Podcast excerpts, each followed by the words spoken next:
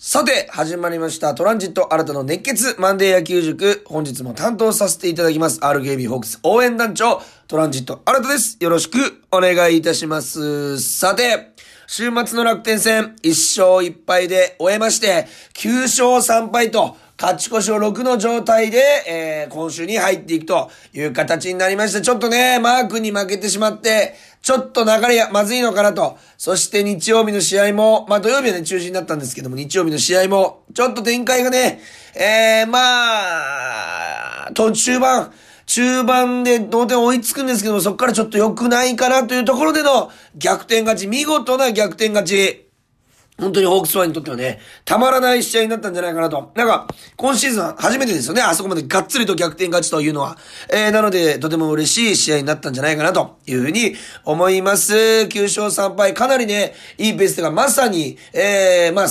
2勝1敗以上のペースで来てる。えー、3勝1敗のペースで来てるということで、最高の滑り出し、もちろん順位表も1位ということでね、えー、まあ明日からの西武戦、ロッテ戦、すごく楽しみになるんじゃないかなと。これで1周回りましたんで、今2周目に入ってきてますんで、対戦相手が、えー、楽しみにしていきたいなというふうに思います。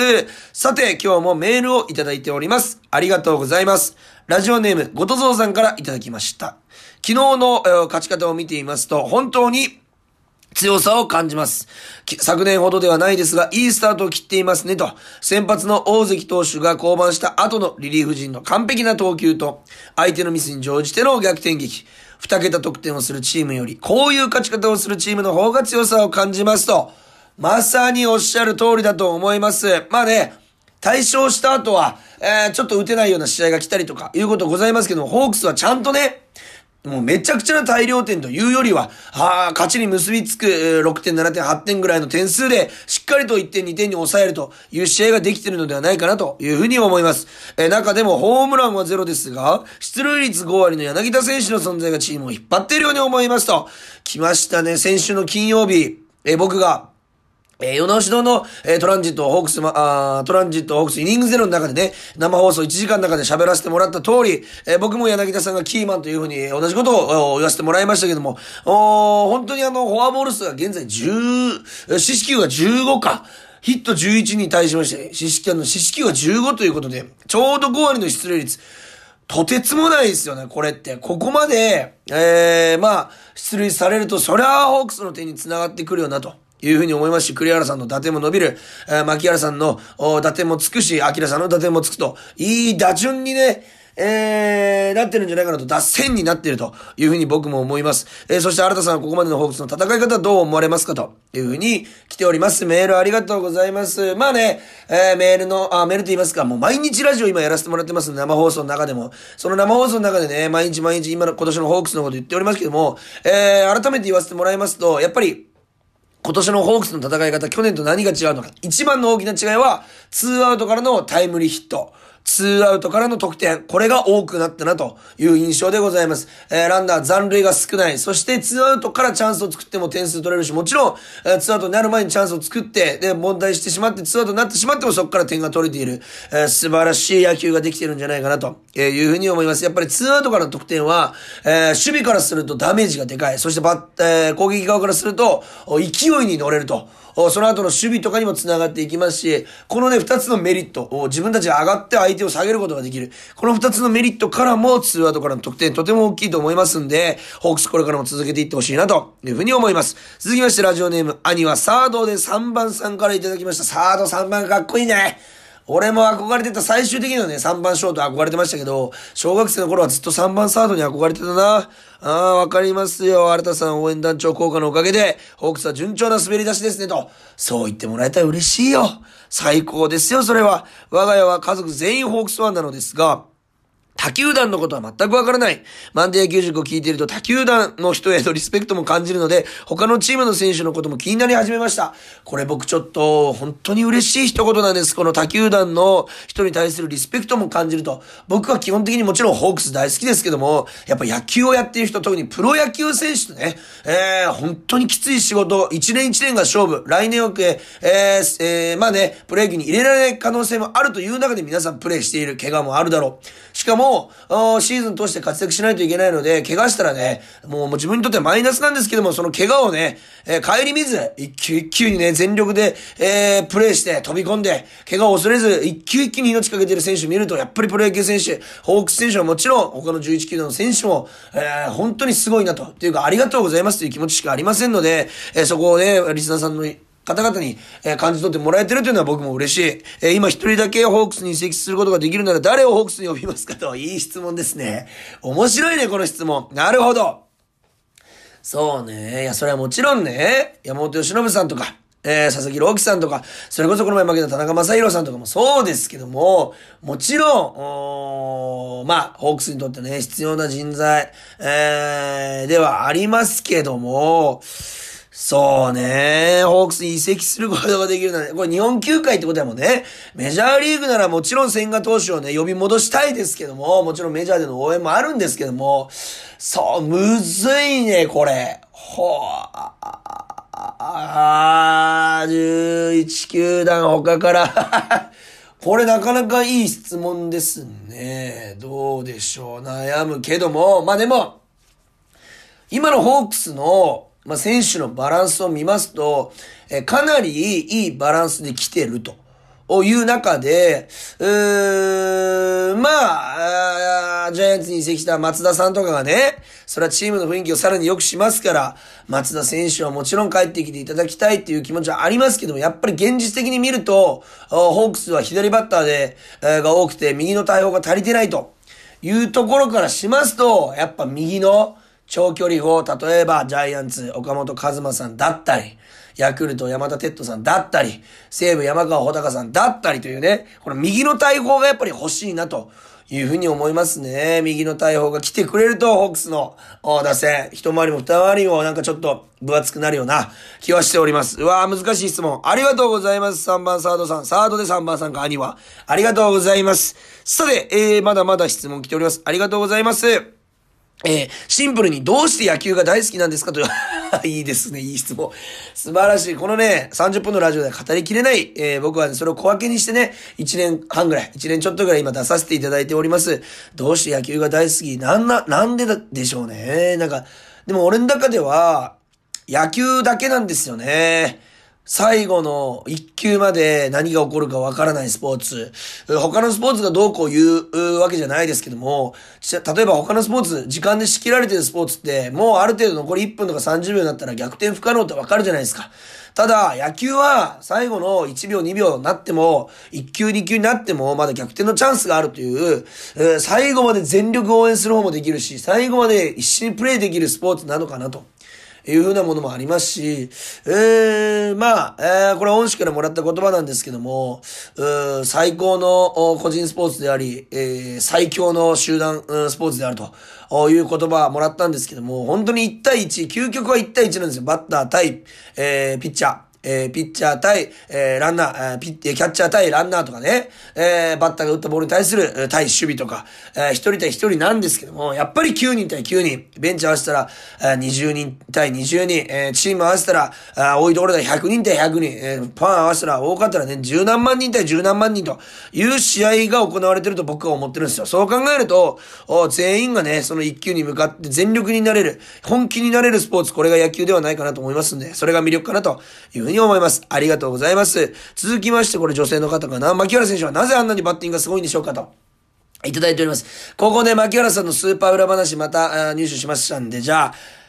ちょうどよかったんで話させていただきたいと思います。これ球団関係者の方から聞いたんですけども、牧原さん、本当に小柄、あプロ野球選手からしたらもちろん筋肉質ですし、トレーニングもされていますので、えー、僕もね、プライベートで一緒になった時とかも本当に改めて胸板も厚いし、腕も太いし、体幹もしっかりしてて、強い体を持ってる選手だなと思うんですけども、あの小さな体、まあ小柄な体で、なんであんだけ飛ばせたり、いい打球が打てたり、率が残せるのか。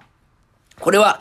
やっぱり、この、まあ野球センスもありますけども、本当に本人のね、えー、まあ努力で培われたもので、えー、やっぱり体の大きい選手と常日頃、高校の時もね、強い上高校というとこ出身で、周りはね、大きい体の選手ばっかりだった。ホークスに入ってきてなんか特に負ける選手一番ちっちゃい方だった。その中でも、負けないというやっぱ強い気持ち、この絶対にあの人より上に行くんだっていう強い心がまずそう動かさせてるんですけども、やっぱりは先ほども言いましたけども、体幹ですね。芯が、あ体の芯が強いですので、えどんな体勢になっても芯に当てることができる。うん。体の芯が強い分、えー、バットコントロールもうまくいってますんで、どんな球、球速にも、あ速い球、遅い球対応できる。アウトコース、インコース、高め、低め、全部に対応できる、えー、力を持ってる。これが牧原さんの強さ。そして、えー、率が上がってきても、積極的に初球から振りに行ける。えー、この、凡退を恐れない、やっぱりメンタルが、あやっぱり牧原さんの強みじゃないかなというふうに思いますし、裏話でいきますと、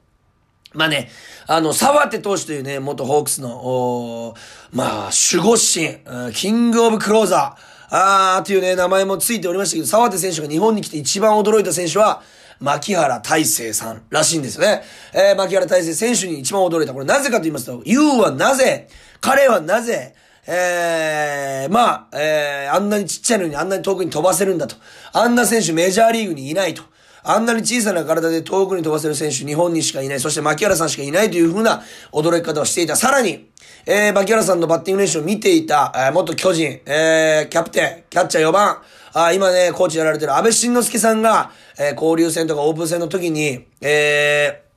ー、ジャイアンツの選手を集めて、牧原選手のバッティング練習を見させたと。そしてその時に、見ろと。彼のバッティングはとてつもないと。おとにかく、牧原さんからのバッティング、牧原さんのバッティングから学ぶものしかないので、彼の、おバッティング練習をよく見るようにというような、あ言葉が出るぐらい、えー、安倍晋之助さんから出るぐらい、えー、本当プロ野球の中でも他球団からも認められている、あそんなところが彼の強みなんじゃないかなというふうに思います。さあ、そして、えー、これ男性かなあ ?t ゆうきさんからいただきました。ね。いつもありがとうございますね。えー、メジャーで話題になっているピッチク、えー、ピッチクロックは必要ですかということで、まあ、試合で進めるためには必要かなと思うんですけど、僕はなんかそのままを含めて、えー、野球でございますんで、僕はいらないかなと反対派で、ございますね。まあ、あまりにも遅いっていうのはあれですけども、ある程度ぐらいはね、まあ、えー、まあ、許してあげてもいいんじゃないかな。ビッチクロックっていうのは、この投球間の時間がね、限られてるんですよ。何秒っていうのを決まりがあって、その間に投げないといけない。大谷さんも、一回ね、違反みたいなのが試合中にありましたけども、僕はちょっとプレーの邪魔になるのでいらないんじゃないかな、というふうに思います。さあ、今日もたくさんのメールありがとうございました。さて、それでは本編入っていきましょう。金曜日、えー、まあ土曜日雨で中止、日曜日この2試合、えー、1勝1敗の試合、振り返っていきたいと思います。それでは今日もね、アルキビホークス応援団長の解説聞いてください。プレイボール。トランジット新たの熱血マンデー野球塾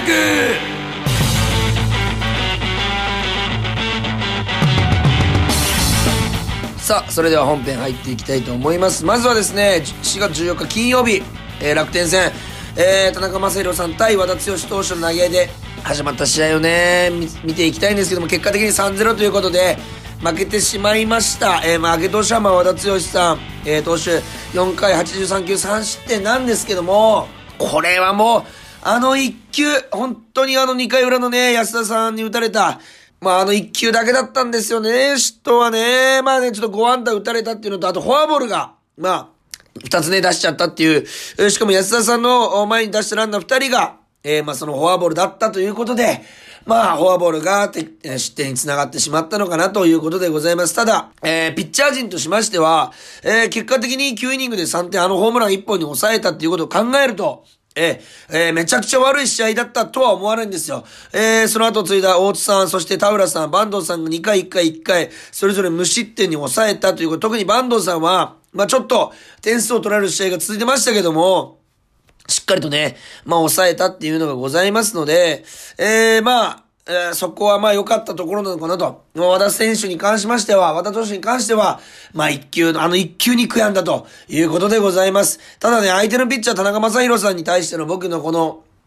なんと言いますか、えー、ラジオ、ホークスイニングゼロ、RKB ラジオの生放送でね、お伝えさせてもらったことは、低めのボール球はいかに振らないようにするか。低めのボール球、とにかく振っちゃうのはわかるんです。めちゃくちゃいいピッチャーなので、それを我慢できるかというところだったんですけども、打線陣がね、まあその手を出してしまったのかなと。ただ、えー、ヒット7本浴びせてますし、結構、序盤でチャンスランナーいっぱい出しました。えー、1回、2回、3回、えー、そして4回、えー、そして変わる5回までずっとランナーを出し続けた。ただ得点できなかったっていうのが試合としては痛かったのかなと。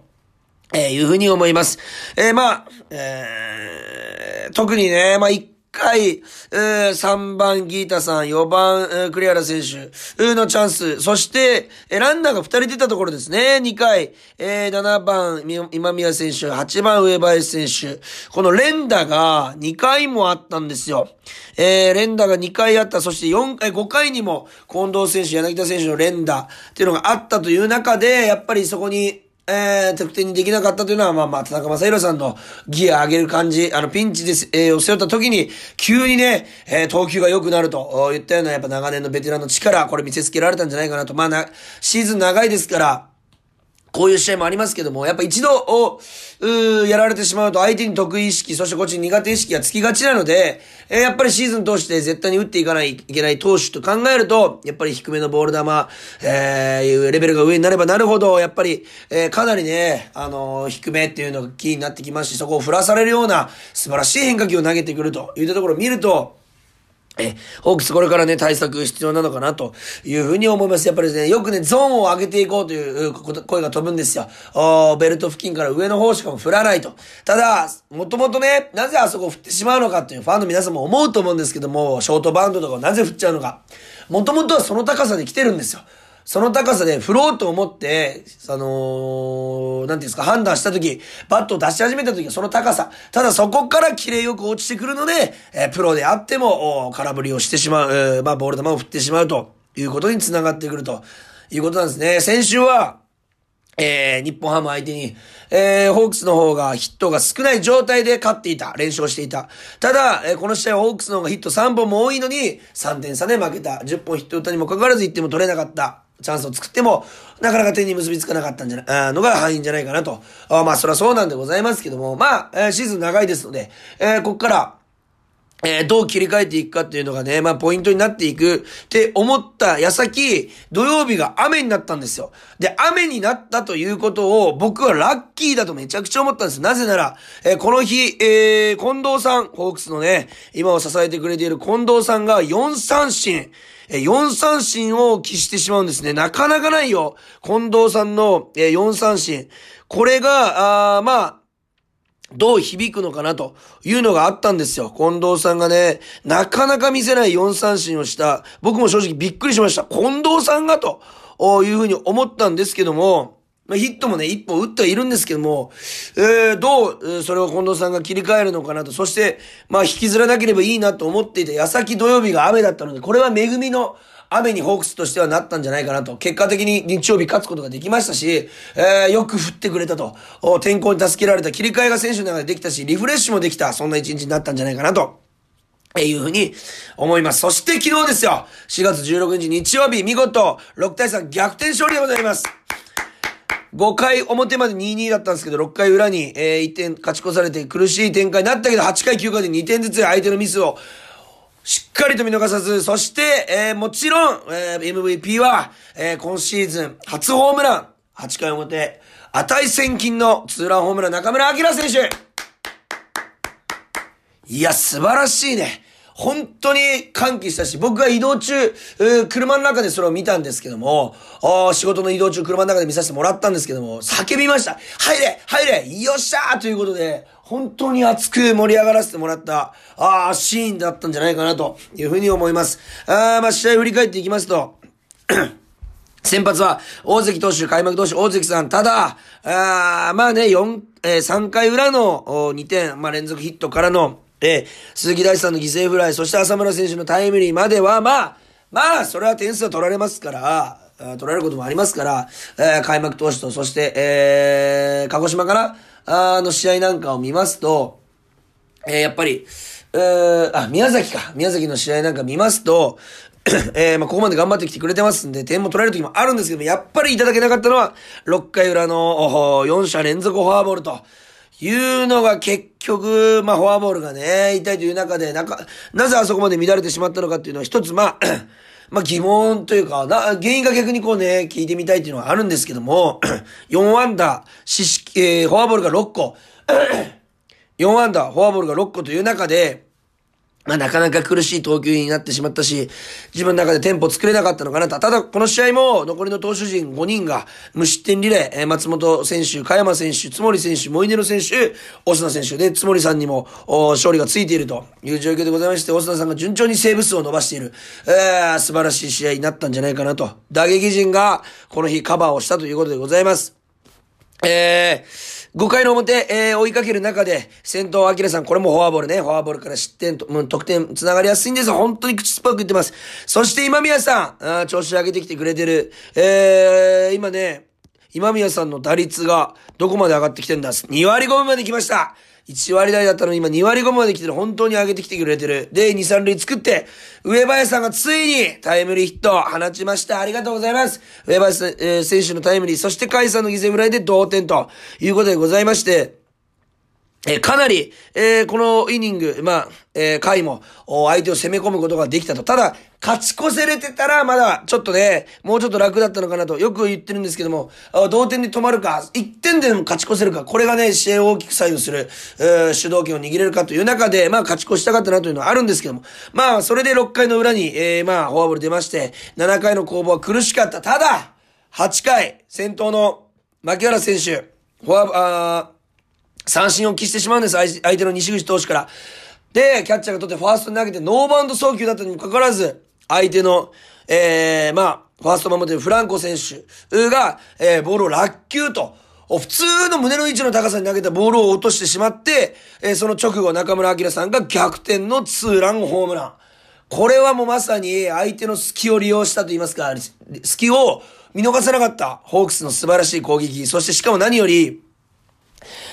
ワンストライク、スリーボールから打ってるんですけども、西口選手というピッチャーは、落ちる球、フォークがとても得意なピッチャー。えー、そのピッチャーに対してフォークを投げさせれないカウントにした中村明さんの選球眼。それまでにフォークもストレートも来てた。ただ、明さんはストライクにしか手を出してなかった。えー、そのストライクを、以外はしっかりと見逃した。前日、前々日のマー君に負けた時、えー、選手全員がね、ボール球に手を出してしてしまってたんですけども、しっかりと切り替えて、それを活かしてボール球に手を出さず、ワンスリーとこっちのカウント、スリーボールワンストライクこっちのカウントにして、えー、狙い撃ちへ来たストレートを甘い、甘いと言いますか。でもアウトコースのいいところだったんですけども、アキラさんが引っ張って一、二塁間が空いてた。そして一塁ランナーがいるということで、引っ張りの意識がうまく働いて、えー、ライトスタンドにぶち込まれたと。おちなみに逆風だったにもかかわらずしっかりと芯で捉えたんで、逆を切り裂けたんじゃないかなというふうに思います。そしてさらに良かったのは、9回表の2点ですよね。近藤選手のヒット、柳田選手、栗原選手のフォアボールから、牧原選手のデッドボール押し出し、そして中村晃さん再び犠牲フライと。この2点が相手をしっかりダメをして、オスナさんにセーブがついたヒット7本で6点。素晴らしい